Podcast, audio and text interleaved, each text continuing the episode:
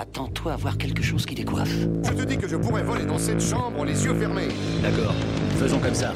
C'est à moi que tu parles. Allô Allô Y'a personne au bout du fil J'écoute. Et vous croyez que j'appelle pour commander une pizza Ça va aller bien. Ça va aller très bien demain. Bonsoir à toutes et à tous, bonjour à toutes et à tous, ici Thomas et Adrien, nous sommes dans Pop News, épisode 9. Pop News, c'est votre émission qui récap toutes les quinzaines l'actualité de la pop culture, tous les 15 jours du coup, en quinzomadaire. Bonjour Adrien, comment vas-tu? Salut Thomas, et bah ça va très très bien. Elle et toi, était comment pas ça ouf cette introduction, je suis désolé, mais on va la garder parce que c'est le direct. Bah oui, c'est direct, mais elle était très bien ton introduction, on est Euh, comme d'habitude. Très bon boulot. Pop News, c'est un podcast, mais c'est aussi un direct sur YouTube. C'est aussi des shorts euh, sur TikTok, Mhm. aussi sur Instagram. N'oubliez pas de vous abonner, bien sûr, sur le flux de podcast, sur nos réseaux sociaux, Twitter, Instagram, TikTok, puisqu'Adrien s'est découvert une passion pour TikTok ces derniers temps. Voilà, on en faisait une blague il y a 15 jours, et ben ça y est. Ça y est, le boomer s'est réveillé et je suis devenu fan, je suis tombé dans le trou béant de TikTok et c'est génial en fait. C'est incroyable cette application, j'ai très peur. Sauf que la semaine prochaine tu me reverras pas, je serai, je serai perdu. Mais voilà, la bave aux lèvres. Mais bon, pour l'instant ça va, je tiens. Nous sommes donc en direct en ce moment avec le chat. Salut le chat. Et euh, Salut tout le monde. on parle aujourd'hui. Évidemment, il y a la section brève pour faire un petit peu un panorama de ce qu'on a décidé qui était un petit peu important sur la dernière quinzaine euh, de pop culture. Tu vas nous faire ton point box-office désormais traditionnel. Tu vas parler notamment d'Avatar 2, d'Alibi.com 2, c'est un nouveau, euh, un nouveau film avec un 2 à la fin, mais aussi de Creed 3 et d'Astérix, bien sûr. On fait le point euh, box-office sur bah, où est-ce qu'il en est de ses recettes. On a Mhm. aussi un gros sujet sélectionné pour vous euh, cette semaine, c'est Le Seigneur des Anneaux. Le Seigneur des Anneaux qui va a priori se relancer chez Warner dans les prochaines années. C'est, ça va être un gros morceau euh, de cette émission, plutôt évidemment en fin d'émission. Et enfin, je vous donnerai les sorties de la quinzaine. Pas mal de sorties d'ailleurs en salle, mais aussi des euh, sorties en streaming. Je sais pas si on a prévu des rocos, peut-être qu'on va vous les inventer à la fin de la de l'émission tout simplement. Mhm. Euh, commençons tout de suite avec les brèves du coup.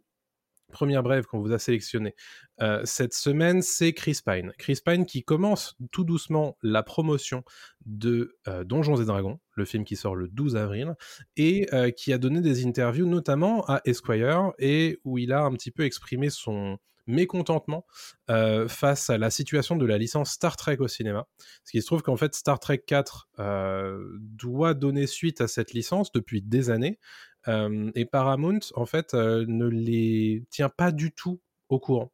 Euh, et euh, donc il commence un petit peu euh, à envoyer des signaux pas du tout discrets à Paramount en mode Mm. bon là je commence à en avoir marre et ça serait bien qu'on me prévienne en fait puisque il le dit textuellement dans l'interview je connais des costumiers ou des costumières qui ont lu des scripts avant même les stars donc C'est, bonne ambiance Ouais, très bizarre. Assez rare quand même à Hollywood que ça se passe comme ça quoi. Ouais. Donc Ouais. on sent qu'il en a un peu gros sur la patate et il rappelle d'ailleurs que euh, pour lui, les films Star Trek devraient pas spécialement être faits pour gagner des milliards de dollars, mais pour euh, la fanbase. Donc euh, pour, pour les fans et du coup faire en sorte que ça soit un petit peu plus régulé d'un point de vue budget Euh, plutôt que faire en sorte que faire tout en sorte pour que ça rapporte le milliard comme un Marvel etc et selon lui en fait les Star Trek ça doit être un petit peu plus intimiste que ça Ouais. et ça n'a pas été le cas du coup des, des trois précédents mais, Euh, bon. Je pense qu'il a raison. Je pense qu'il a raison. Après, c'est un truc un peu spécial Star Trek chez nous, en France et en Europe aussi. C'est vraiment une fanbase assez spécifique Star Trek aux États-Unis, contrairement à Star Wars, qui est un truc beaucoup plus mondial, beaucoup plus euh, grand que ça. Et, euh, et il a raison parce qu'en fait, déjà, euh, les, les trois premiers, donc le- les deux premiers par J.J. Abrams, le troisième, je sais qu'il y avait Simon Pegg, Ouais. euh, et c'était qui le réalisateur? Mince, je ne l'ai plus. Mais le troisième je me souviens plus c'était sorti en 2016-2017, c'était pas mal du tout, et tu sentais qu'il voulait revenir un petit peu ce côté euh, bah, Star Trek vraiment quoi, Le l'exploration, le épisodique truc- quoi truc épisodique, et, euh, et j'ai pas compris pourquoi ça s'est euh, un peu cassé la gueule euh, depuis ce temps-là quoi. Mais il a complètement raison. Ouais. Et en tout cas, ça c'est pour le cinéma, puisqu'on sait que la licence Star Trek, elle se porte plutôt bien hein, côté série. On en parlera d'ailleurs. Mais on peut peut-être en parler tout de suite. Bah oui, on peut Euh, en parler tout de suite. Parce que on n'en avait pas, on avait prévu de l'en parler un petit peu plus tard dans le conducteur, mais en fait Star Trek euh, Discovery, donc qui est un petit peu la série qui avait relancé euh, l'univers euh, Star Trek à- en série, euh, Mhm. va s'arrêter avec sa saison 5 qui est prévue du coup l'an prochain. Exactement, avec euh, Sonequa Martin Green qu'on avait découverte dans The Walking Dead, qui Ouais. donc euh, est la tête d'affiche de Star Trek Discovery, et qui a, elle, dit, annoncé qu'elle avait euh, du mal à croire que ce voyage époustouflant se termine avec donc la saison 5 en 2024. Euh, bon. Après, euh, je pense que la série a un peu fait son temps. C'était une belle découverte. Euh, Ouais. Moi, en tout cas, j'avais vraiment apprécié la, la découvrir il y, a, il y a quelques années. Et elle s'est un peu faite plus, plus discrète euh, ces, ces derniers temps. Ouais. Euh, mais bon, les fans seront contents quand même d'avoir eu 5 saisons quand même pour, euh, pour Ouais. la série. Et puis, euh, si je reviens juste sur les déclarations de, de l'actrice, elle précise donc qu'elle est incroyablement euh, bénie d'avoir joué le capitaine euh, Michael Burnham. Euh, je n'oublierai jamais ce que c'était de se tenir ensemble en tant que famille, nourrissant l'héritage de Star Trek avec tous ceux de la franchise et avec les fans. Et de leur côté, les producteurs et, et showrunners Alex Kurtzman et, et Michel Paradise se disent fiers d'avoir contribué à l'héritage de la saga, en particulier avec de la diversité. Si une seule personne se voit, on voit les possibilités de son avenir d'une nouvelle manière à cause de Discovery. Alors nous pensons que nous aurions rendu Gene Roddenberry très fier. Euh, Gene Roddenberry qui est donc euh, le créateur original de, de la série. Exactement. Euh, moi, j'avais euh, j'avais bien aimé, euh, en tout cas les deux premières saisons, tout ça c'était disponible sur Netflix. Je sais pas si avec le l'arrivée de Paramount Plus, maintenant tout ça c'est plutôt chez Paramount en France. J'ai j'ai pas l'info, mais en tout cas, je pense que c'est une bonne nouvelle de de savoir quand est-ce qu'il s'arrête. Euh, parce que on a tellement maintenant de séries qui s'arrêtent parce qu'elles sont annulées en, en cours de route. C'est mieux pour les créateurs et pour les fans de se préparer et de pouvoir avoir une vraie fin euh, Mm. à ce genre de série. On l'a vu avec euh, 1899, euh, ça, où ça se termine un petit peu mal. En, en autre boudin, quoi, c'est dommage. ouais, ouais. Donc c'est, je pense que c'est une bonne nouvelle euh, d'avoir ce genre de choses. Et petite précision, tu demandais, c'est bien sur Paramount Plus que ça Je va te se remercie. terminer. Ouais. Parfait, merci pour l'info. Donc on revient du coup en haut du conducteur avec euh, donc on avait une, sé- une série du coup euh, de science-fiction avec Star Trek. On va reparler d'une série de science-fiction avec Dune The Sisterhood. Je sais que dans le chat régulièrement on nous demande de parler de la saga Dune. Souvent, on parle bah, plutôt du film, du deuxième film de Denis Villeneuve qui arrive cette année, au mois de novembre. Et euh, on a, avait assez peu d'informations sur la série spin-off qui s'appelle Dune The Sisterhood. Et on en a une qui est quand même pas très glop. euh, cette semaine, puisque on a appris que le, la phase de production, donc la phase de tournage euh, de la série, euh, allait tout simplement euh, faire un hiatus, c'est-à-dire qu'il y aura une pause dans le, le tournage. Et euh, ce qui se passe en fait, c'est que le réalisateur Johan Renck euh, a quitté son poste. L'actrice qui devait d'avoir un, un rôle très important, euh, qui jouait du coup euh, une Harkonnen, euh, qui s'appelle Shirley Anderson, a également quitté la série, sachant qu'elle a joué déjà dans des euh, scènes qui ont été tournées. Mhm. Euh, et c'est une nouvelle, mauvaise nouvelle en fait autour de cette série, puisqu'il y en a eu plusieurs des départs euh, depuis le- la pré-production de, de cette série qui a été annoncée il y a deux ou trois ans de mémoire. Le ça. problème, c'est que maintenant, vu qu'ils sont, ils vont faire une pause de plusieurs mois, ça va entrer en conflit très très fort avec les, euh, les agendas, euh, les calendriers des stars. Et il est possible, nous dit Deadline, que euh, ce soit pas que le premier, que ce ne soit que le premier en fait départ de d'une des actrices ou, des acteurs de, de cette série. Donc attention, Dune, the Sisterhood, c'est a priori dans de pas très bons draps à l'heure actuelle. Non, ouais, bon, à voir, hein. mais ça n'empêchera pas Dune 2, euh, en tout cas Dune, partie 2, de sortir au cinéma, ça, il n'y a aucun souci. Mais c'est vrai que là, s'ils veulent étendre l'univers Dune à la télévision, avec un projet comme ça qui commence à, à se casser la gueule, ça va être un peu compliqué. Mais bon, on verra si euh, le projet est repris euh, par quelqu'un d'autre. Mais bon, c'est un peu bizarre. Exactement. Donc euh, bon, a priori ils en profitent pour faire un petit peu de réécriture, euh, puisqu'il y avait des problèmes euh, aussi euh, sur le, la tonalité de la réalisation de, de Johan Renck. Hmm. Donc euh, voilà, ils vont euh, remettre un petit peu les choses à plat. On leur souhaite évidemment le, de, de trouver la solution, mais c'est vrai que pour l'instant, euh, c'est pas dingue tout ça. Hmm, hmm, hmm.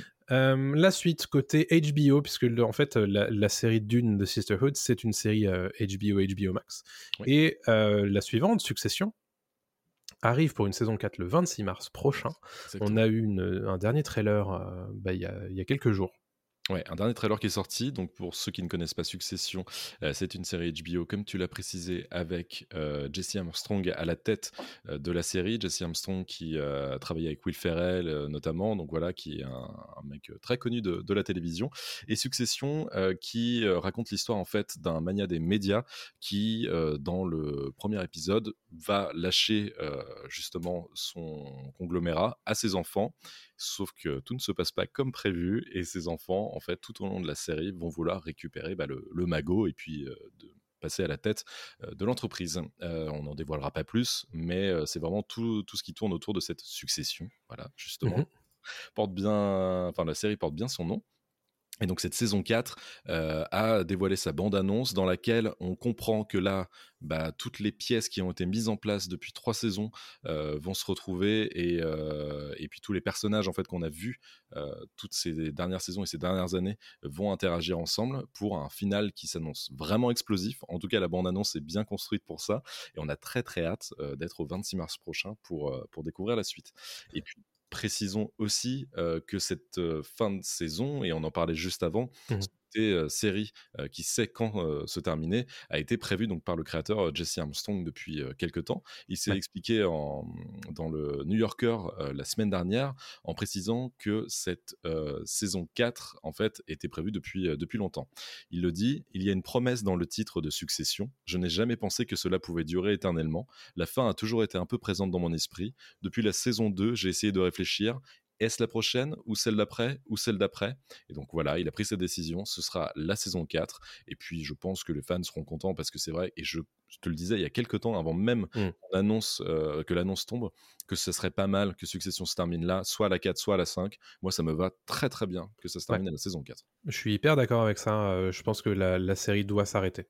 Mmh. Euh, il y avait un sentiment de tourner un petit peu en rond dans la saison 3 même si elle se, elle se terminait de bien belle manière. Je pense que c'est une bonne nouvelle de se dire que voilà, on aura cet arc qui se termine avec la saison 4. En revanche, Jesse Armstrong a l'air de dire que il n'est pas du tout impossible de retourner un petit peu dans cet univers à travers d'autres personnages ou d'autres angles. Je suis même pas certain que ça me fasse envie, très personnellement. Moi non plus, à voir comment c'est traité, on peut être surpris. Tu vois, il y a par exemple Boon Jong-ho qui est sur Parasite avec une série on sait jamais. On peut avoir une bonne surprise. Et puis bon, euh, c'est pas n'importe qui euh, à la tête de succession. Hmm. Et il s'est très bien entouré, quoi. Mais, mais on verra. Donc à partir du 26 mars sur HBO et en France, a priori, ça va tomber dans le Warner Pass qui arrive très prochainement sur Amazon Prime Video. Euh, parlons un petit peu cinéma puisque nous vous en parlions la semaine dernière dans Pop Tier.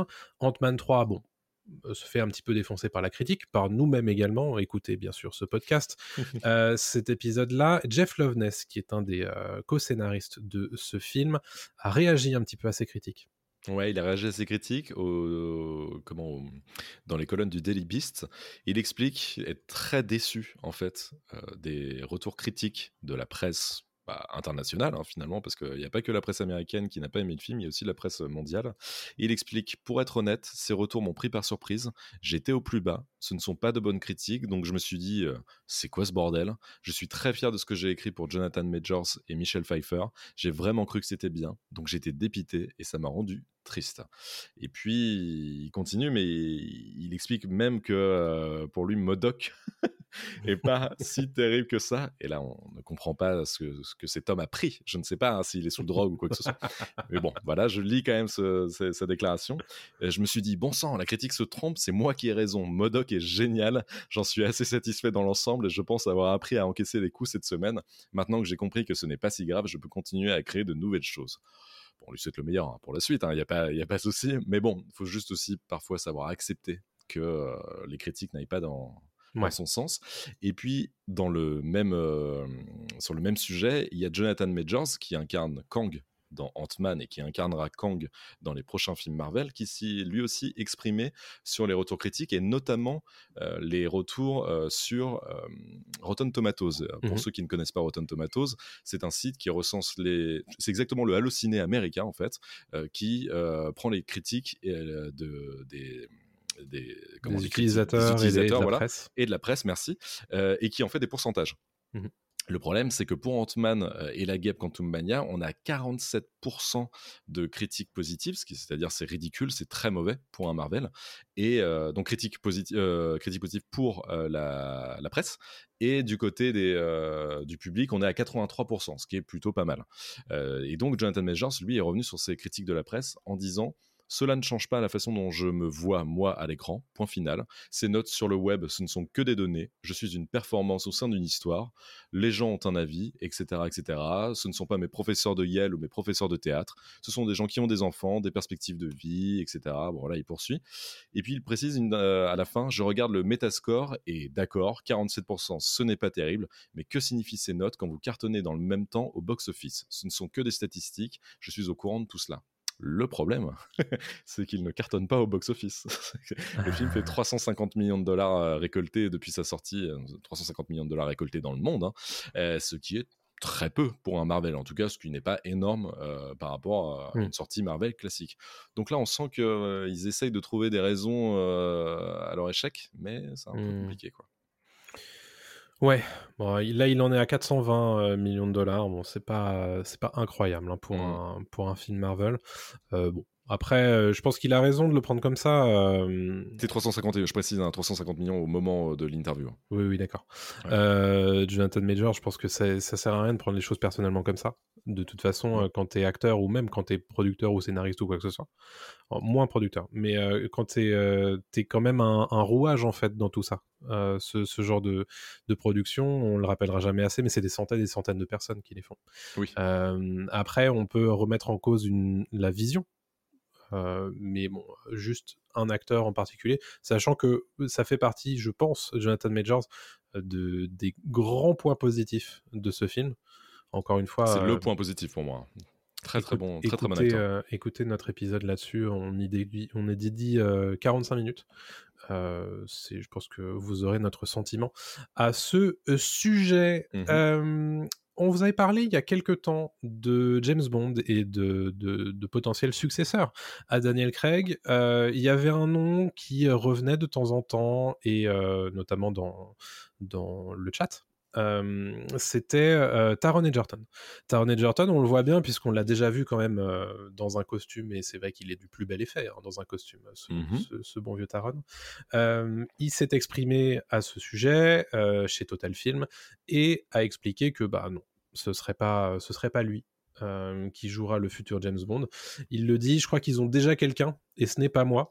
C'est ça qui est intéressant. Ouais. Euh, en tout cas, c'est- rigolo d'ailleurs qu'il dise ça, euh, qu'il ait l'info. Enfin, il le croit en tout cas.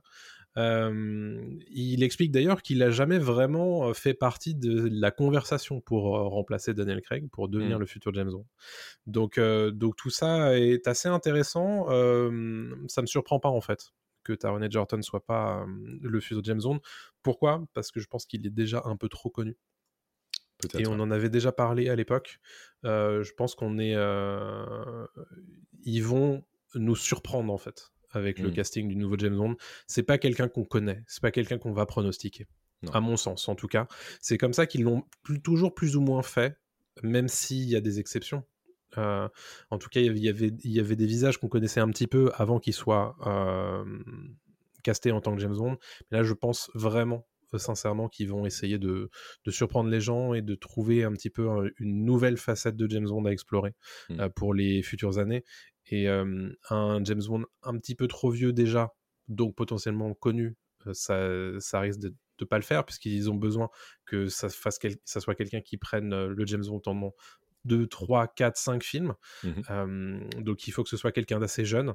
Donc voilà, il y a beaucoup, beaucoup de, de potentiel. Quoi. Je suis, je suis complètement d'accord avec toi. Euh, et aussi, je précise que pour moi, s'il n'a pas été pris, c'est parce qu'il a joué dans une parodie de, de James Bond. hein, C'est vrai. Avec, avec euh, comment. euh, Kingsman. avec Kingsman 1 et 2. Mhm. Donc, bon, euh, ils sont peut-être dit, euh, ça ferait un peu bizarre pour le, le public de redécouvrir euh, cet acteur-là dans la peau d'un vrai James Bond, entre guillemets. Quoi. Mais c'est dommage parce que c'est vrai que j'aime beaucoup cet acteur, Ouais. euh, qui jouera prochainement d'ailleurs dans Tetris, que j'attends euh, avec beaucoup d'impatience. Le trailer était très cool d'ailleurs. trailer très cool et euh, à voir quoi. Mais ouais. Bon, mais, mais vraiment ce que je note, c'est ce côté euh, dans cette interview, c'est quand il dit euh, ils ont quelqu'un. À Ouais. voir si c'est vrai ou pas. hein. Mais euh, on sent que de plus en plus, et on avait consacré quand même un- une bonne partie d'un pop news là-dessus. on sent que ça se rapproche de plus en plus Oui. et que l'annonce euh, devrait pas trop tarder. Enfin, pas trop. Mais justement, Barbara Broccoli, qui est du coup l'une des productrices en fait de chez Eon euh, qui s'occupe de James Bond, s'était expliqué à ce sujet au moment de la sortie de No Time to Die. C'était il y a deux ans déjà hein, de mais- mémoire. Et avait dit que ils se laissaient deux ans qu'ils allaient laisser reposer tout ça donc probablement que l'annonce va pas trop trop tarder quoi hein. Euh, fin 2023 c'est pas impossible en tout cas Je pense aussi, ouais. Je pense aussi. voilà du coup pour James Bond parlons un petit peu de jeux vidéo parce qu'on n'a pas beaucoup parlé de jeux vidéo ces derniers temps Euh, il y en a un qui sort euh, au mois d'avril et qui est assez intéressant pour la pop culture, c'est Star Wars Jedi Survivor, c'est la Mhm. suite de Star Wars Jedi Fallen Order qui était sorti il y a ouh, Ah, 2019. 2019, ouais. ah bah 4 ans. Euh, qui euh, nous propose le retour de Cal Kestis euh, derrière le sabre laser. Euh, c'est la suite du coup de ses aventures. On le rappelle, c'est entre les épisodes 3 et 4 de la saga Star Wars. Chose intéressante, on apprend aujourd'hui, enfin cette semaine, que euh, le directeur de la conception du jeu a l'intention d'en faire une trilogie, s'il en a l'occasion. Euh, il a toujours pensé, euh, lui, à ce, euh, cet arc comme une trilogie, donc avec Jedi Fallen Order, Jedi Survivor et potentiellement une suite. Évidemment, ce qui apparaît un petit peu en, substan- en substance, c'est qu'il faut acheter le deuxième jeu si on veut voir la suite de ces aventures-là. Il explique chez IGN en fait que euh, ils sont posés pas mal de questions sur la suite, sur les enjeux, sur comment utiliser Cal Kestis et les membres de l'équipage euh, de cet univers-là, et ils ont aussi des idées sur ce qui se passe par la suite. Donc euh, très intéressant. Évidemment, euh, Jedi Fallen Order avait été un plutôt bon succès d'ailleurs de mémoire, Oui, oui. euh, aussi bien d'estime que euh, commercial. On souhaite évidemment que ce Jedi Survivor soit bon déjà, et euh, deux que euh, bah, ils se vendent bien pour qu'on puisse avoir une trilogie. Moi, je m'intéresse un petit peu quand même au scénario de ce truc-là. Euh, Mm. J'aimerais bien qu'on en ait un petit peu plus dans Jedi Survivor que dans Jedi Fallen Order. J'ai hâte de voir ça. Ouais, pareil. Et tu peux préciser quand est-ce qu'il sort Ouais, déjà Le 28 avril sur 28 avril. PlayStation 5, Xbox Series et sur PC. Ok, ça marche. Non, moi, je suis très curieux aussi. Le premier, on en avait discuté un petit peu, mais je l'avais fait à l'époque quand il était sorti. Je le trouvais truffé de bugs, beaucoup Ouais. trop compliqué à jouer. Pas difficile, il était assez difficile, mais c'est pas ça qui me rebutait. Mais vraiment truffé de bugs. Et je l'ai refait là sur le Game Pass. Clean, nickel. Je l'ai beaucoup amélioré. Super. Mm. Je super. Donc j'espère que pour la sortie, bah, ils font un gros patch, etc. Que ce sera Mm. bien, bien foutu. Quoi. On vous le recommande en tout cas si vous n'y avez pas joué. Mhm. Euh, et de mémoire, c'est dans le Game Pass, euh, comme tu, tu viens d'en parler. Exactement, c'est dans le Game Pass, ouais. Ouais, ouais. Donc, euh, donc allez-y si vous n'y avez pas touché, ou alors si vous n'êtes pas trop gamer, bah regardez peut-être un, un, un movie du jeu sur, sur YouTube, puisque Ouais. ça existe bien sûr, pour avoir un petit peu, vous remettre un petit peu au goût du jour sur le, sur le scénario de tout ça. Autre brève que l'on voulait traiter, c'est David Fincher qui enfin s'exprime sur le futur de Mindhunter. Et ce futur n'est pas radieux, puisqu'en fait, il nous explique que bah, ça coûtait trop cher euh, pour Netflix et qu'il n'y aura pas de suite a priori. Et oui, Mindhunter euh, donc n'aura pas de suite. La série qui a été créée en 2017 euh, par donc David Fincher, celui qui a réalisé euh, Seven, Fight Club, etc., ne a confirmé au Journal du Dimanche parce qu'il était de, de passage en France, notamment pour les Césars, où il a reçu un César d'honneur des, des mains de Brad Pitt et de Virginie Efira. Euh, et donc, il a, il a profité de ce passage pour donner quelques interviews, et donc notamment une au Journal du Dimanche, dans laquelle il explique qu'il est très fier des deux premières saisons de Mindhunter, mais pour lui, c'est une série particulièrement coûteuse, et aux yeux de Netflix, nous n'avons pas attiré un public assez large pour justifier un tel investissement. Je ne leur en veux pas, ils ont pris des risques pour lancer la série. Donc vraiment, euh, on ne retrouvera plus donc Jonathan Groff et Holt euh, McElhenney euh, dans, la, dans la peau des deux agents du FBI de, de Mindhunter, et Ni aussi Anna Torv, ouais. voilà, exactement. Qui est en ce moment dans, dans The Last of Us. Euh, on ne retrouvera pas ces acteurs-là. Je suis assez déçu et en même temps, je comprends totalement euh, que ça coûte euh, vraiment trop cher de, de produire une série comme ça parce que c'était vraiment des mini-films. Mais- Euh, et puis il y avait la patte, il y avait la patte Fincher. Bien C'était, sûr. c'était super quoi. Ouais, non, moi, je suis assez triste parce que j'aime beaucoup cette série. Et, et je trouvais justement que la saison 2 s'arrêtait à un endroit qui donnait très très envie de voir la suite. Mm. Et, et malheureusement, le fait. Bon, ça, ça n'est pas du tout une surprise. hein. Euh, que, que Mindhunter ne, ne poursuive pas, parce que ça fait quand même 4 ans hein, qu'on attend la suite. Il me semble que c'est 2019 la saison 2. Ouais, 4 ans. Ouais, déjà 4 ans. Oui, parce Par que les deux premières sont sorties assez vite. Et euh, ouais, ouais, 4 ans. Donc évidemment, bon, moi je vois dans le chat les, les gens qui sont, euh, qui sont tristes, mais effectivement, euh, voilà, c'est quand on est séparé d'une série qui est aussi qualitative, c'est c'est vrai que ça fait, ça fait toujours du mal. Ouais. Et malheureusement, on avait déjà eu le temps de s'y habituer à cette euh, nouvelle Ceux qui, qui allait veulent euh, pleurer, on peut euh, vous fournir des mouchoirs. Il y a pas de problème. On gère. On gère. Euh, autre nouvelle, je pense que ça, ça, on sortira pas trop les mouchoirs puisque ça n'est pas vraiment très important. Euh, c'est euh, The Marvels, donc Captain Marvel 2, qui a été décalé officiellement. Cette semaine, le film devait sortir, pour rappel, aux États-Unis le 28 juillet 2023. Mhm. Il sortira désormais le 10 novembre 2023. C'est toujours réalisé par Nia DaCosta avec, du coup, diverses entités du Marvel Cinematic Universe, dont Mhm. Captain Marvel, Ms. Marvel et Monica Rambeau. Euh, voilà. C'était vraiment une brève. Euh, on, on sort, euh, on sort des brèves pour passer tranquillement dans ton point box-office. Et on commence par quoi, dis-moi? Et on commence par Creed 3. Creed Allez. 3 qui, qui vient de sortir en France et puis aux États-Unis et qui fait un très beau carton. Euh, il a fait un début très solide dans le monde entier puisqu'il a rapporté 100 millions de, de dollars lors de son premier week-end dans 57 territoires. Donc vraiment très très belle perf de, de Creed 3. Euh, aux États-Unis, il a connu un, un démarrage très fort aussi puisqu'il a récolté 58,7 millions de dollars alors qu'il était diffusé dans 4000 salles. Donc ça en fait le meilleur lancement de la franchise euh, Creed. Et en France, euh, Creed 3 a apporté 7,7 millions de dollars, et ce qui en fait le deuxième plus grand marché après les États-Unis slash Canada. Donc Ah euh, on est très très fan de, de Creed. D'ailleurs, c'est pas pour rien que Michael B. Jordan est venu faire la promo de, de Creed 3 euh, très récemment à Paris. Ah Il était, euh, il était d'ailleurs, Ça j'ai vu une, super vidéo de lui où il allait dans un euh, dans, un- dans une salle de boxe à côté de Paris, à Aubervilliers, voilà, pour s'entraîner avec des jeunes et tout. Je trouve ça franchement Trop très cool. stylé. Ouais, très très cool. Donc, donc franchement, belle perche. Je n'ai toujours pas vu Creed 3. Il faut que j'aille le voir, mais, mais ça donne très envie. Bah oui, il faut d'ailleurs qu'on y aille tous les deux, puisqu'on en parlera prochainement dans, dans Pop Tier. Yes, exactement.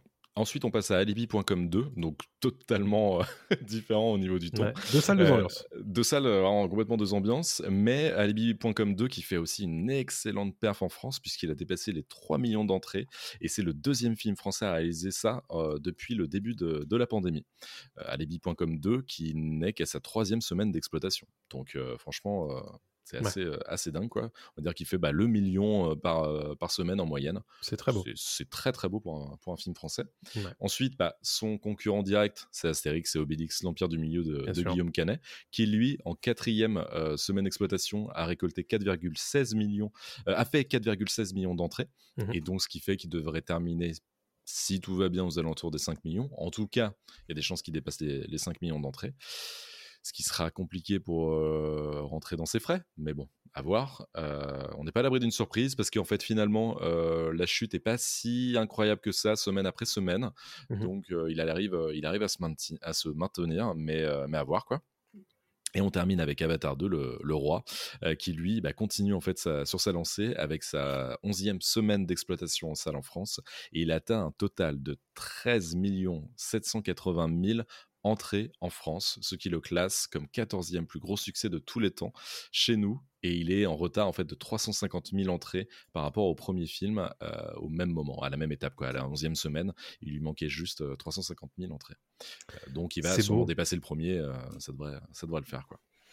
C'est beau. Avatar 2, du coup, on rappelle Avatar 2, évidemment qu'il y a six mois, personne ne croyait au succès du film. C'est un peu dur quand même. Ouais, certains y croyaient quand même.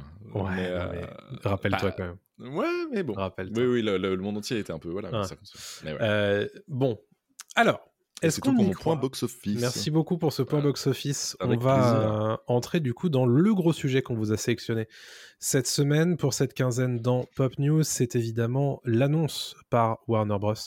qu'ils vont euh, se relancer dans l'univers Le Seigneur des Anneaux. Alors, on va le rappeler quand même, hein, ils n'avaient pas spécialement envie d'arrêter puisque en 2024 ils ont un film animé qui doit sortir qui Mhm. s'appelle War of the Rohirrim qui s'appelle donc la- La guerre des Rohirrim, euh, qui est un film animé euh, style japonais en fait. Hein. C'est, Ça Mm. va pas être un, un film d'animation euh, à la, je sais pas moi, ma- moi moche et méchant. Ça, c'est donc, c'était prévu pour 2024. On rappelle pourquoi ils avaient annoncé ce projet-là. C'était pour ne pas perdre les droits d'adaptation de la licence. Et il se trouve que Solzens Company, qui étaient les précédents détenteurs des droits de, du Seigneur des Anneaux, avait jugé que ce n'était pas suffisant comme euh, mise en production pour euh, garder ces droits-là. Hmm.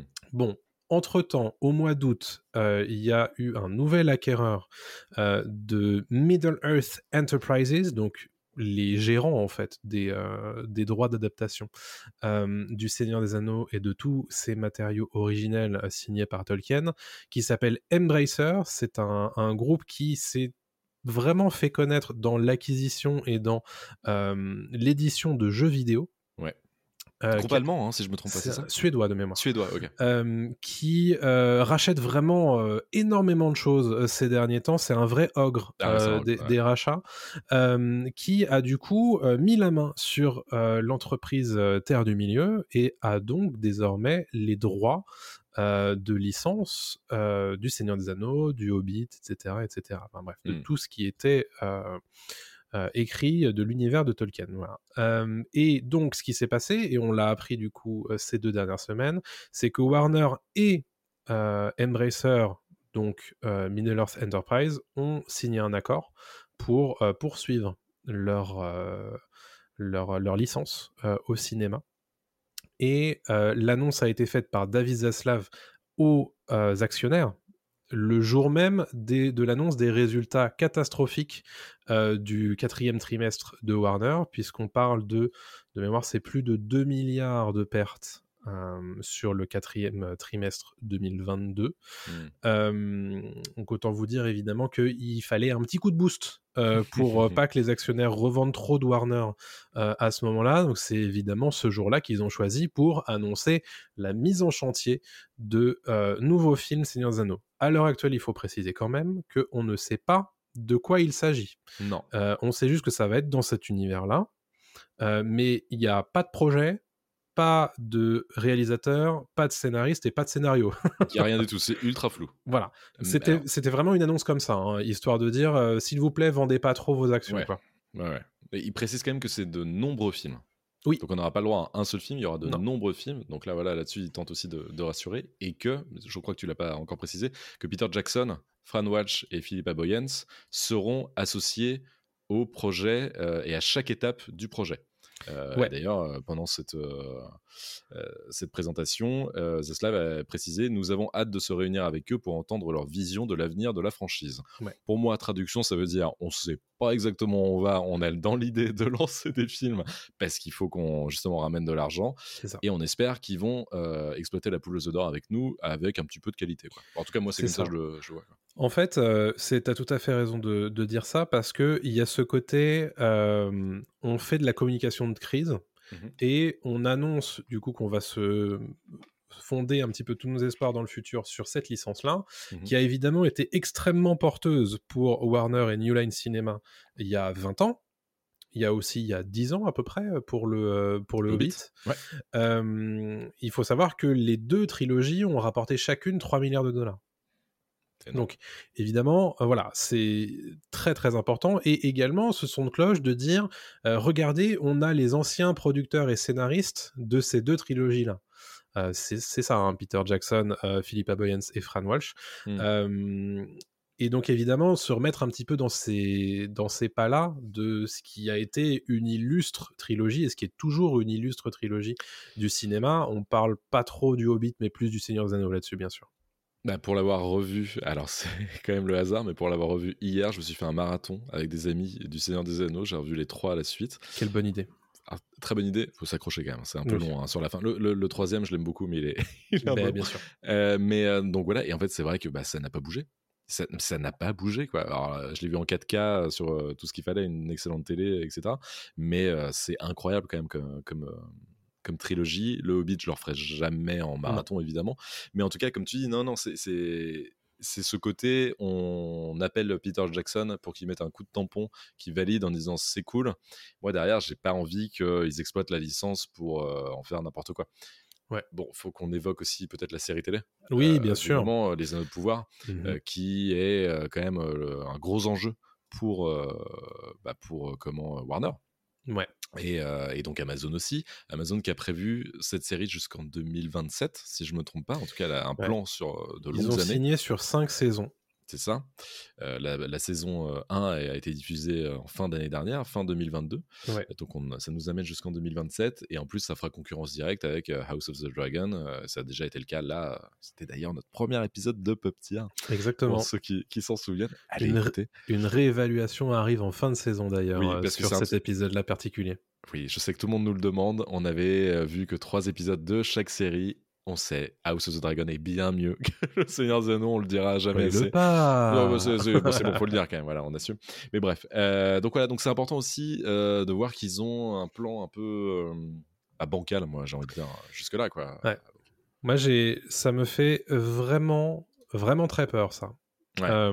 Moi, j'ai, l'impression que on, on va se s'orienter vers un Seigneur des Anneaux Cinematic Universe. Ouais, un peu peut-être. Euh, ouais.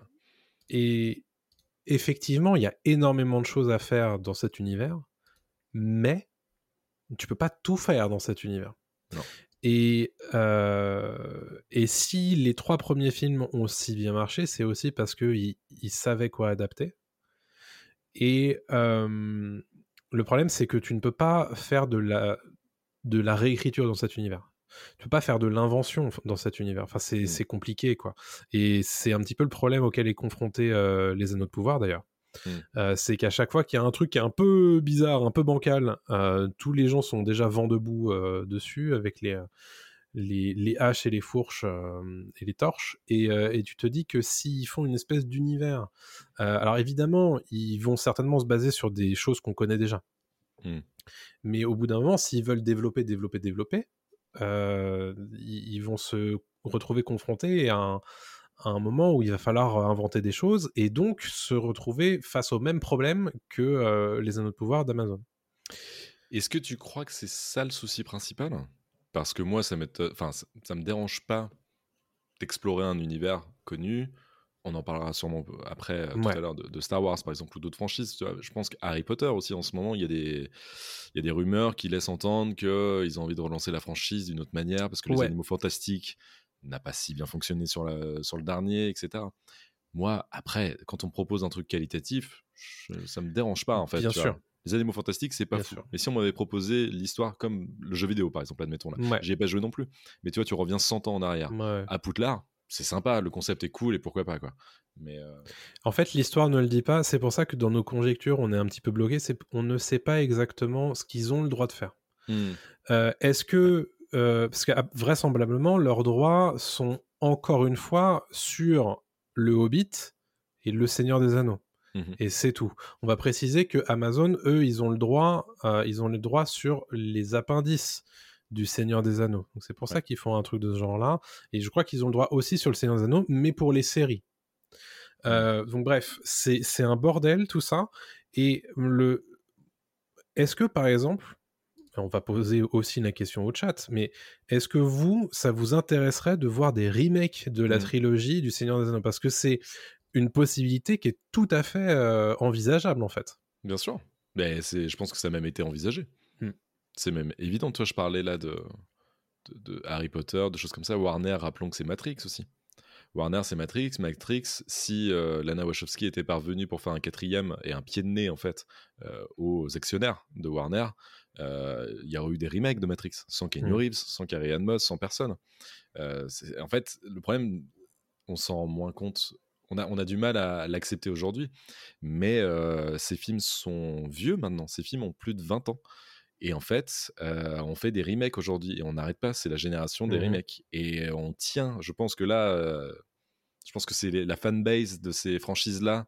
euh, certains actionnaires qui, qui ont un peu peur et qui veulent pas se, se mouiller, qui tiennent un peu la porte en fait comme ça. Mais là, c'est en train de céder, je pense, de plus en plus. Et puis l'argent appelle l'argent. Ils en ont besoin. Euh, on le sait, la, la Warner, comme tu l'as dit, ils sont déficitaires.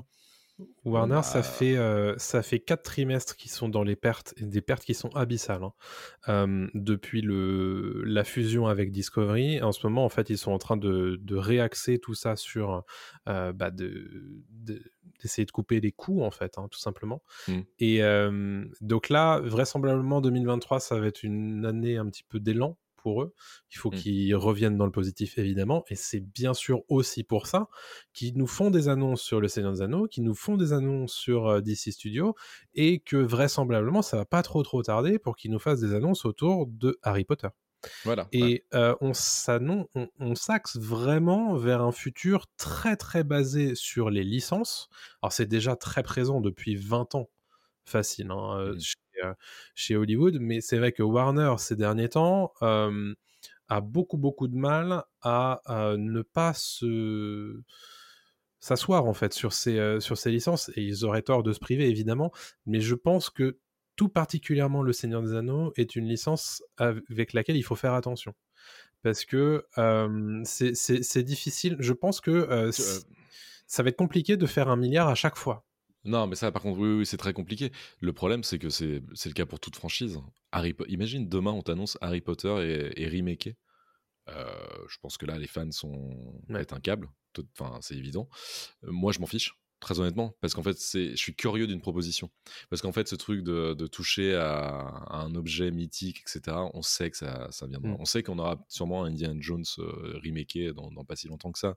Euh, Star Wars, non, parce qu'ils peuvent étendre l'univers à chaque fois, mais, euh, mais voilà, mais il y a des franchises comme ça. Je suis par exemple très surpris que Retour vers le futur n'ait jamais eu de remake.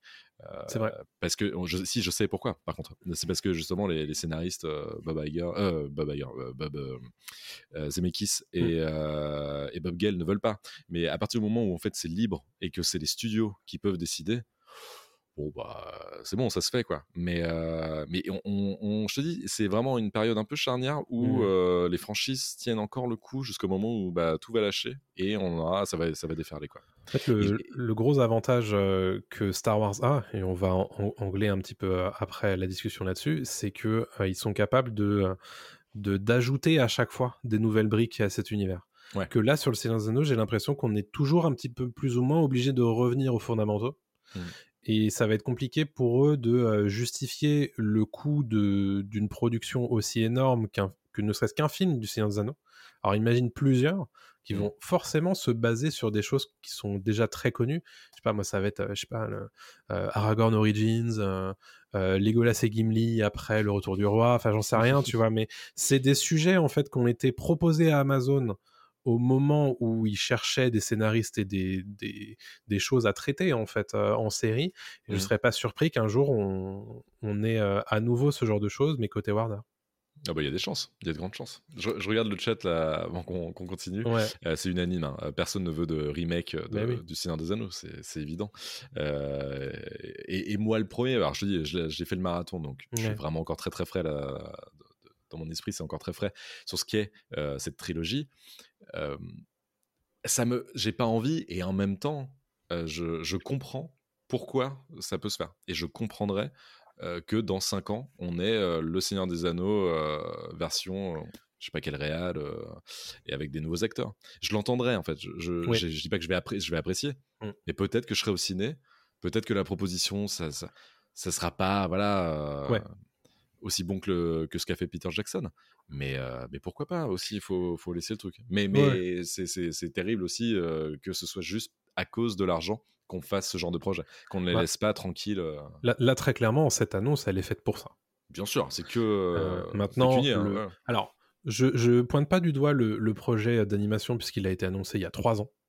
Euh, et donc, euh, je suis assez curieux d'ailleurs parce qu'il va développer un pan qu'on n'a pas vu du tout hein, de, de- du conflit de la guerre de l'anneau. Et ça peut être intéressant. Et ça si touche pas le même public non plus. Non, du tout. Ouais, ouais. Euh, et c'est pas du tout les mêmes répercussions qui sont attendues hein, de la part de Warner.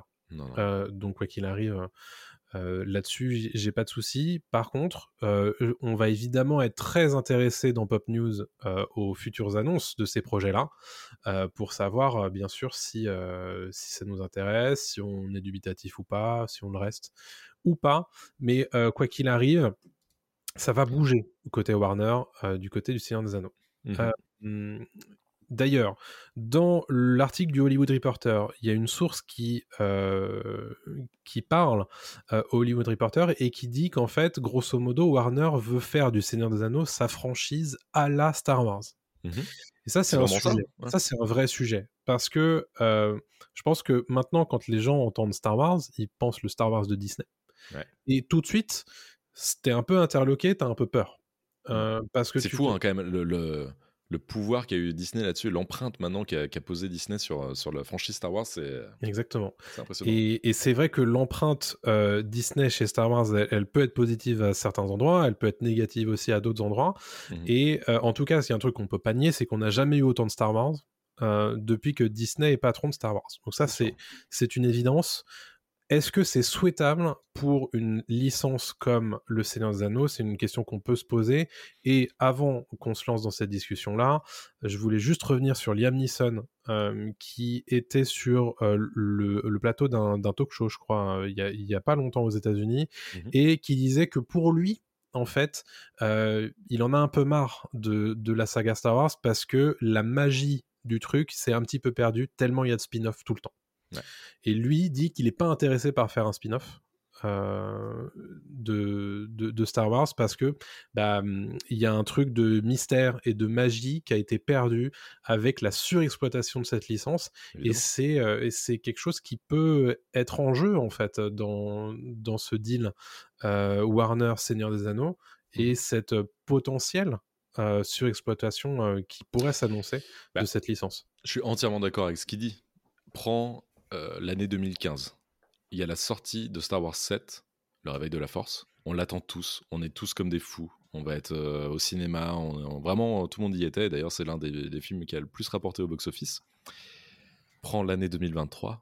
euh, on n'a plus d'attente pour Star Wars. Non. Tu peux nous annoncer un Star Wars 10, Star Wars 10 on fera ouais, ok, c'est tout. Et on s'en fout. Vraiment, on s'en fout parce qu'il y en a trop, comme tu dis. Donc la quantité, évidemment, bah, fait qu'on n'a plus d'attente, on n'a plus d'envie, on n'a plus le désir pour la franchise, on n'a plus rien. On avait attendu depuis 2003 avant d'avoir un nouveau film Star Wars. C'est non, euh, ce que je raconte 2003, Euh, 2005 avant 2005, d'avoir un nouveau film Star Wars. Donc 10 ans, c'est quand même énorme 10 ans. Il y, a une, vraiment- il y a une vraie attente de 10 ans. quoi. On avait eu des trucs à côté, il y avait eu des séries animées, il y avait des jeux vidéo, etc. Mais un épisode can- euh, canonique, vraiment canon de Star Wars, c'était 10 ans. Bon, bah voilà. Ce qui, Mm. ce qui- et je, je termine juste ma, ma réflexion, mais Bien sûr. si tu prends euh, la même chose pour le Seigneur des Anneaux, admettons qu'il y ait des remakes qui sortent là, demain, avec trois- une nouvelle trilogie. Ce qui va se passer, ça va être comme, euh, ça va être comme Star Wars. On fera, ah, c'est pas simple, c'est pas ouf, c'est pas si pire. Pourquoi Mm. pas hein. Admettons que ce soit pas si pire. Ce soit pas si pire, mais ce qui va se passer, c'est que les gens vont se dire, ouais, mais ceux de Peter Jackson, c'est quand même les meilleurs, quoi. Comme pour Star Wars, on se dira, ah, ceux de George Lucas, c'était quand même vachement bien, quand même. Et en fait, ça permettra aux anciens films, en tout cas aux films originaux, euh, de remonter encore plus dans l'estime des gens. Et puis ceux qui les adorent de base, bah, les adoreront encore plus, quoi. Mm. Donc, euh, ouais. Et effectivement, comme on le dit dans le chat, plus tu fais de quantité, plus c'est compliqué de faire de la qualité Bien sur, euh, ne serait-ce qu'en moyenne. Euh, c'est- C'est-à-dire qu'une fois de temps en temps, tu avoir un truc qui est super bien, puis après, euh, c'est plutôt moyen, voire médiocre. Et bah, alors, il suffit de regarder Marvel pour ça. Enfin, c'est exactement c'est la recette Marvel euh, expliquée au nul, quoi. Enfin, c'est vraiment ça, quoi. Et euh, mais, mais alors sur Star Wars, honnêtement, alors en, en mettant la trilogie de côté, parce que je sais qu'elle est, euh, qu'elle est clivante ou quoi que ce soit, mais si tu regardes ne serait-ce que les productions euh, Disney+, Mhm. tu vas avoir Mandalorian, ça se passe bien. Mhm. Saison 1, saison 2, ça se passe bien. Ensuite, t'as Book of Boba Fett qui est nul. Ouais, compliqué. hein. Ensuite, t'as Obi-Wan qui est médiocre au possible. Oui, oui, non, c'est pas bon. Non, oui, c'est pas bon. et ensuite, tu vas avoir Andor qui est trop bien. Ouais. Et donc, c'est Oui, vraiment ce truc. En fait, Ouais. c'est. Le, le problème, c'est que ces projets-là, souvent, ils sont usinés euh, par, des, euh, par des marketeurs qui te disent Ok, qu'est-ce qu'il faut qu'on fasse? Et derrière, on te balance ensuite des, des gens sur des projets et on leur dit bah, T'as un an et demi pour, euh, pour balancer ça, puisqu'on a déjà la date euh, qui est, euh, qui est calée sur Disney. Mm. Bah ouais, mais tu peux pas, en fait, euh, dans, dans cet âge de contenu et de production, en fait, on crée du contenu plutôt qu'on crée des œuvres et ça se voit sur pas mal de choses du côté de Star Wars, mais ça peut être étendu sur beaucoup, beaucoup de choses. Quoi. Bien sûr, bien sûr. J'ai moins de mal, en fait, à le comprendre pour Star Wars, par contre. Oui. Je, je suis entièrement d'accord avec ce Ça a toujours été un produit Star. Wars de toute façon. Bah, c'est ça, Lucas s'en est jamais caché. hein. Bien sûr. Lucas, il voulait vendre des peluches, hein, on n'est pas, pas Exactement. fou. Bon, mais sur, sur Star Wars, ça me dérange moins. et c'est ce que je ne comprendrais encore, euh, ce, que, ce que je comprends pas en fait avec Star Wars, c'est pourquoi ils exploitent pas encore plus la licence. Mais je parle au niveau euh, scénario en fait. Je parle pas d'exploiter la licence pour vendre des jouets. hein. Vraiment, il y a, y a tout dans Star Wars. En fait, vraiment, c'est euh, une base énorme pour raconter des histoires. C'est vraiment euh, les Lego du cinéma, euh, Star Wars. C'est vraiment. Il y, a- tout ce que tu veux. Et ils le font pas, ils restent sur les Skywalker. De temps en temps, il y a une sortie euh, de route pour tenter des choses sur des personnages euh, secondaires, mais c'est extrêmement rare. Et on reste vraiment sur euh, le même, la même temporalité, euh, à part, euh, tu vois, euh, et là c'était en jeu vidéo, mais KOTOR, que j'avais trouvé génial, qui parlait de l'ancienne République, c'était super, et ça allait plus loin. On s'en, voilà, on se, on lâchait, euh, on lâchait vraiment le, le côté Skywalker, la saga Skywalker. Et c'est pour ça que je suis très curieux de voir The Acolyte. The Acolyte qui remonte le temps et euh, qui ne fera pas référence normalement euh, voilà, à tout ce qui est euh, Skywalker. Ça fait du bien. Bah, je sais qu'Andor fait pas, mais tu vois, ne fait pas référence à Skywalker, ça fait Non. référence à l'Empire. Mandalorian, on aime ou on n'aime pas, mais Mandalorian c'est pareil, ça fait pas référence à Skywalker non plus.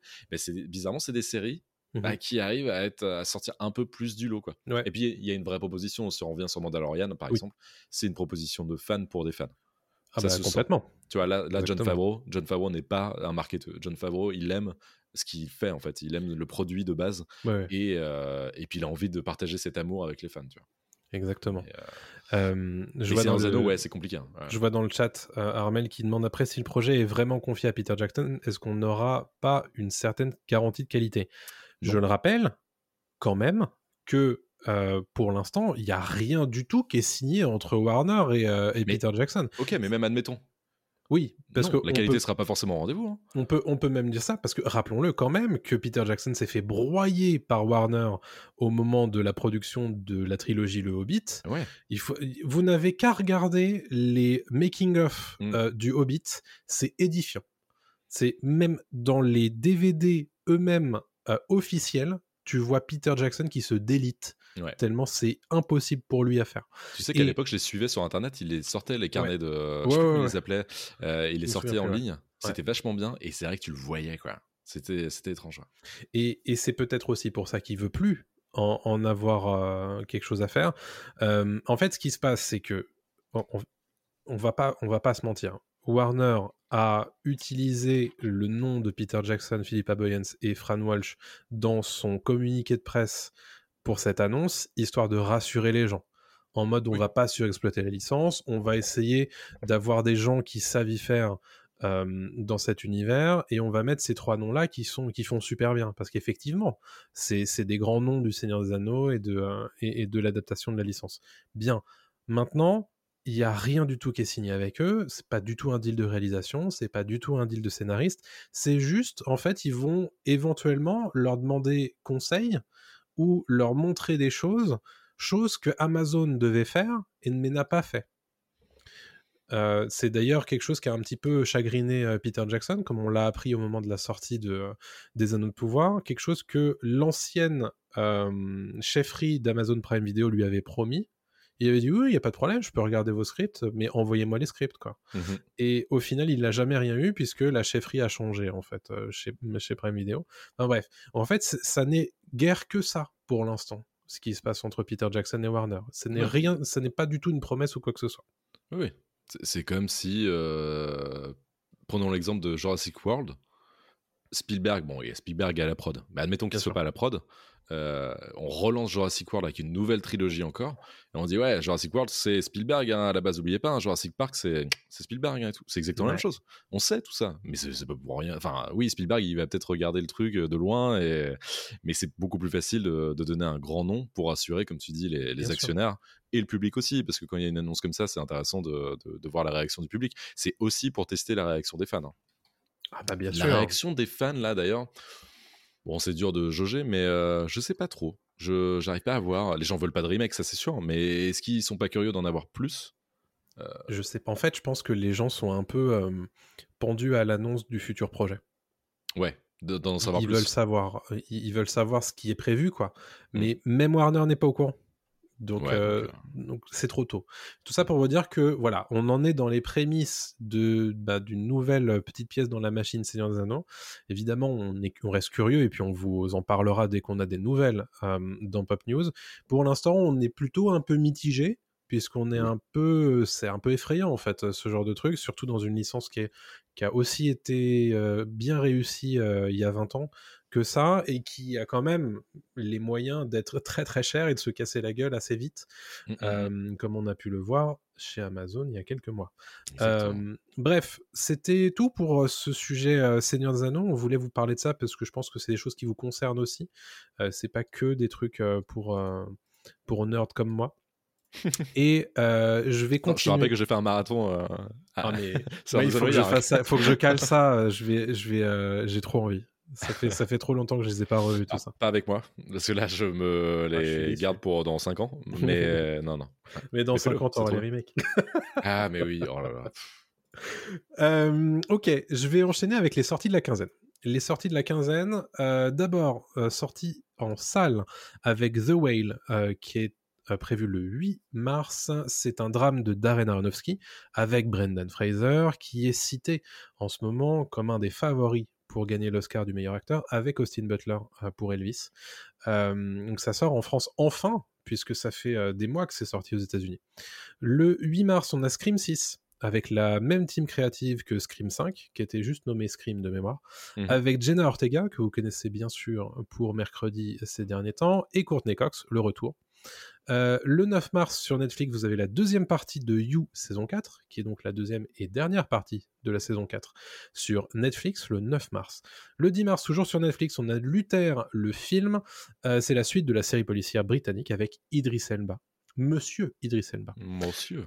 Euh, le 10 mars sur Amazon Prime Video, vous avez LOL qui ressort saison 3, partie 1. Euh, pour rappel, c'est euh, juste un- une émission qui est présentée par Philippe Lachaud. Dans l'idée, en fait, c'est plein de stars qui sont dans une même pièce et le premier qui rit euh, sans- Sort. sort exactement. c'est vraiment, c'est tout est dans le T'as titre. vu comment je suis fort? C'est fort. Alors, c'est quelque chose qui est souvent très très euh, partagé sur les réseaux sociaux. Et, euh, et C'est une très bonne émission. hein. c'est souvent assez rigolo. Et Donc là- ça a l'air assez dingue hein, quand même. Le Le- casting est fou. Alors, le casting, justement, pour en nommer quelques-uns, vous avez Jonathan Cohen, Géraldine Nakache, Gad Elmaleh, euh, Pierre Ninet, Leila Bekti, Paul Mirabel et bien d'autres. Euh, la partie 1 sort le 10 mars sur Prime Video, la partie 2 sort le 17 mars. Hmm. Ensuite, euh, toujours au cinéma, euh, la ressortie en salle d'Everything Everywhere All at Once, et c'est le 8 mars, donc c'est cette semaine en fait. Dans les salles, c'est également disponible sur OCS le 8 mars. Euh, le film, c'est- en fait, on en a parlé dans l'épisode 2 de Pop Tier, si jamais vous voulez le réécouter ou l'écouter. Euh, c'est un film qui s'amuse avec le concept de multivers, et il y a bien sûr Madame Michelle Yeoh euh, dedans. C'est un excellent film, on vous conseille d'aller le voir en salle ou même de le regarder sur OCS, puisqu'il sort à ce moment-là. Ouais. Le 15 mars, encore un film en salle qui s'appelle Crazy Bear. En- aux États-Unis, il vient juste de sortir, ça s'appelle Cocaine Bear. Euh, c'est exactement ce que ça veut dire. C'est que se passerait-il si un ours euh, prenait de la cocaïne? Et c'est un truc euh, assez déjanté. C'est un film d'Elizabeth Banks ça a l'air très rigolo. Tiré d'une histoire, ouais. Tiré d'une histoire vraie. Ouais. Euh, le 15 mars, c'est pas tiré d'une histoire vraie cette fois. 65, La Terre d'avant, c'est un film de SF avec Adam Driver qui atterrit sur la Terre il y a 65 millions d'années et doit survivre face à des dinosaures, bien sûr. C'est réalisé par les co-scénaristes de Sans un bruit. J'ai très très peur de ce film. Je Oui, je, sais- je sais pas, pas. si je sais pas si j'irai, mais euh, Mm. Voilà, il y a des dinosaures, donc j'en parle. Et Adam Driver. donc Il y a. Adam Driver aussi, bien sûr. Bon, le 16 mars sur Netflix, vous avez Shadow and Bone saison 2. C'est la dernière saison de la série de fantasy de Netflix qui est adaptée des romans de la trilogie Grisha. Et enfin, dernière euh, sélection du coup pour cette quinzaine, vous avez L'étrangleur de Boston le 17 mars. C'est sur Disney+, c'est un film de Matt Ruskin avec Kira Knightley et qui revient sur l'enquête de deux journalistes euh, pour essayer de, de d'élucider un mystère de meurtre d'un euh, tueur en série à Boston dans les années 60. Yes. Voilà pour euh, les sorties de la quinzaine. Pas mal de choses quand même, et pas mal de Mhm. choses à aller voir en salle. Euh, N'oubliez pas d'ailleurs que le 19, le 20 et le 21 mars, vous avez le printemps du cinéma avec Oui. 5 euros la place. Puisque c'est plus 4 euros, c'est 5 euros maintenant. L'inflation. C'est partout, c'est partout. Voilà. Est-ce que tu as des recos, mon petit loustic? Bah, en fait, j'en ai une, mais on en parlera plus tard dans Pop Tier. C'est The Last of Us. Ouais. C'est The Last of Us, la série qui est diffusée actuellement. Et euh, bon, là, on enregistre le 5 mars.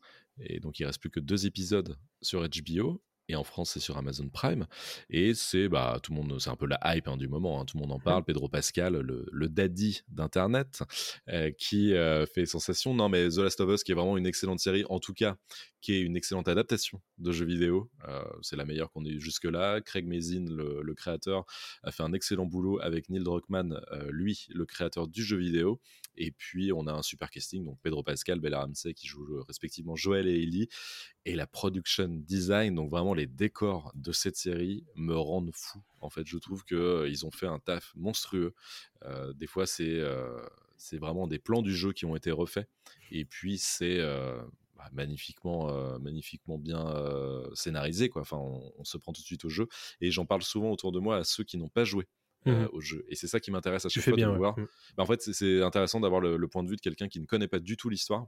Et en fait, les gens sont pris, voire même plus parfois, dans l'histoire quand ils regardent la série pour la première fois.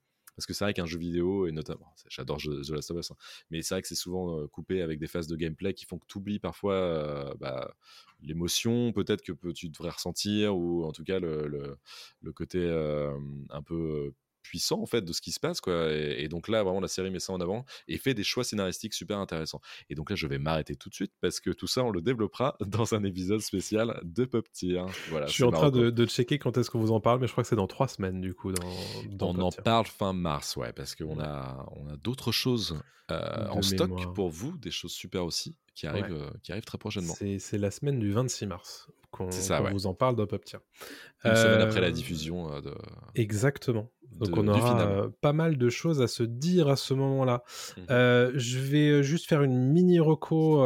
c'est pour une série également, une série d'animation qui s'appelle La légende de Vox Machina, mmh qui est disponible sur Amazon Prime Video. La saison 2 s'est terminée il y a deux semaines sur Prime Video. C'est une série qui est découpée en 12 épisodes euh, par saison, qui okay. en fait un groupe d'aventuriers euh, dans un monde de fantasy.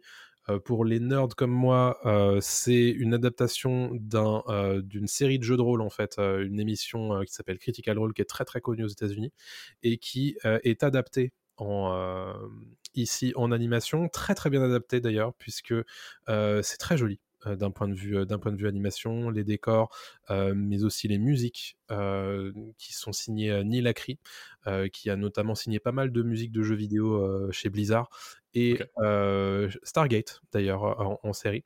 Donc pas mal de choses très très stylées. C'est ça peut être à la fois loufoque et grave en termes de ton.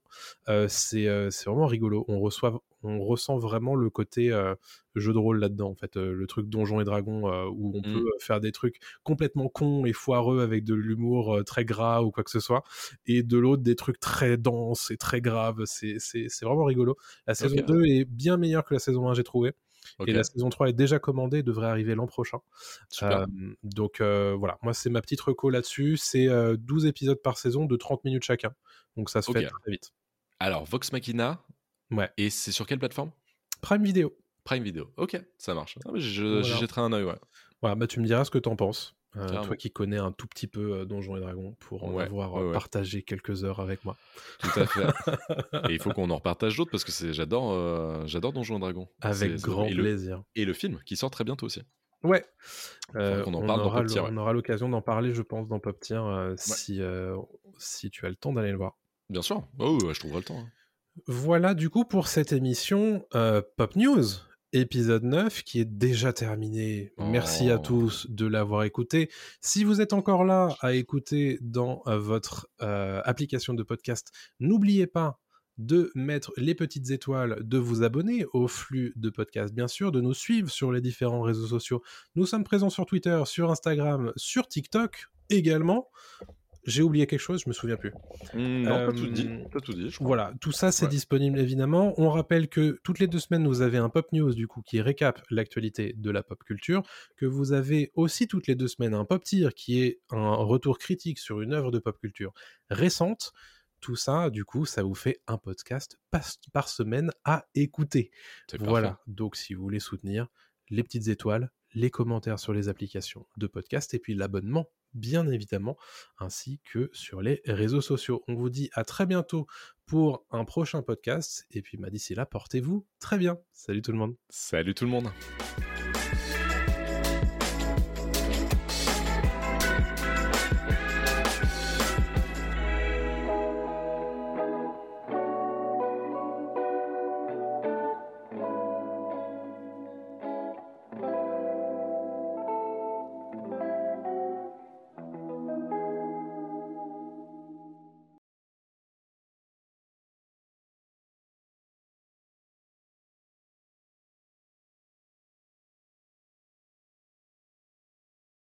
La terre est fermée pour la journée.